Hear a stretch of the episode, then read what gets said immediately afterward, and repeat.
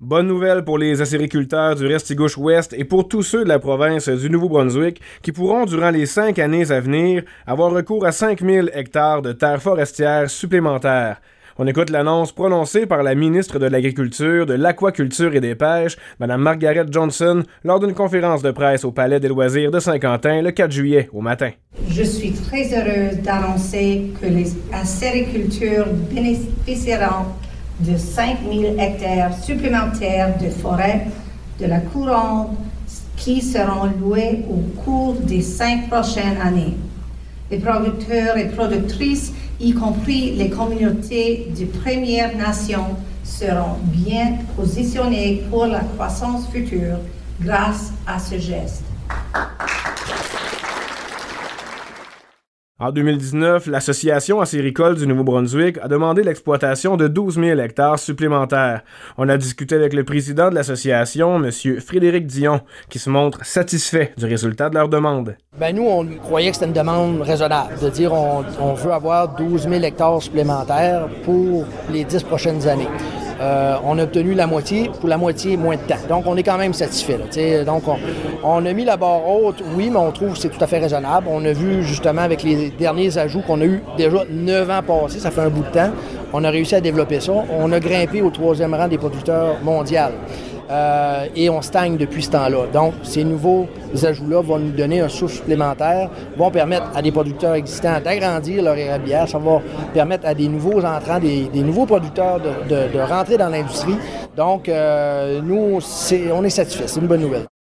Le député de B de Miramichi, Negwak, agissait en tant que maître de cérémonie durant la conférence de presse. Voici un extrait du discours de M. Régent Savoie. L'industrie compte plus de 200 producteurs commerciaux et génère environ 2285 emplois saisonniers et à plein temps. En effet, c'est un important contributeur à l'économie et au gagne-pain de nombreux néo-brunswickois. L'industrie du sirop d'érable est un excellent exemple de la façon dont le Nouveau-Brunswick peut transformer quelque chose de nos forêts en produits à valeur ajoutée appréciés dans de nombreux pays au monde. Derrière la province du Québec et le Vermont aux États-Unis, le Nouveau-Brunswick est le troisième plus gros producteur de sirop d'érable dans le monde et deuxième au Canada. Évidemment, la province du Québec est au sommet avec une moyenne de production mondiale annuelle représentant 70% du sirop d'érable. Et ça permettrait aux érablières québécoises une augmentation d'hectares d'environ six fois plus élevée que celle du Nouveau-Brunswick. On écoute M. Frédéric Dion à ce sujet. Le Québec est différent. Premièrement, les autres n'ont beaucoup si c'est terre privée, euh, parce que c'est système de quotas, donc euh, c'est quand même alloué par la province, même si c'est des, terres privées. Euh, effectivement, il y a plus d'érable à sucre. Le territoire est beaucoup plus grand, comme on le sait, qu'au Nouveau-Brunswick.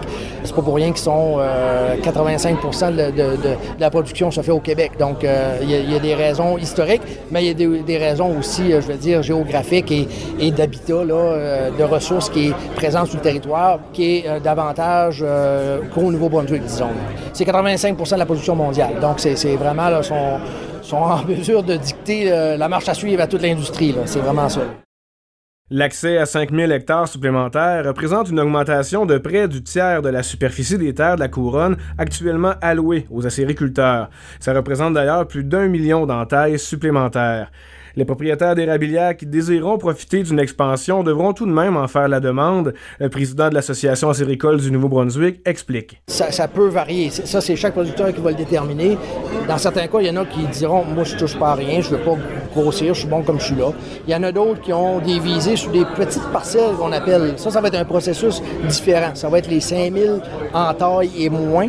5000 en taille et moins, ça, c'est euh, des petites parcelles, des petits peuplements là, qui est en périphérie, justement, des érablières existantes. Après ça, il y a les plus gros projets qui est un peu plus lourd comme processus, qui demandent un plan d'affaires et des inventaires, ainsi de suite.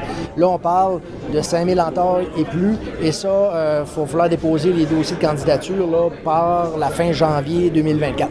Et, et, et, là, ça va permettre justement à des gens euh, de grossir, puis il y en a d'autres ça va permettre de grossir plus que d'autres, puis il y en a d'autres ça va permettre de débuter dans l'industrie.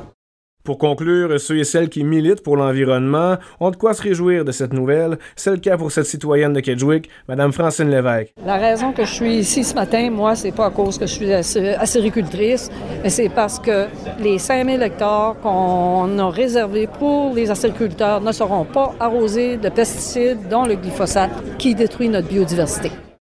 Maxime Gauthier, journaliste IGL, OFM 90, route 17.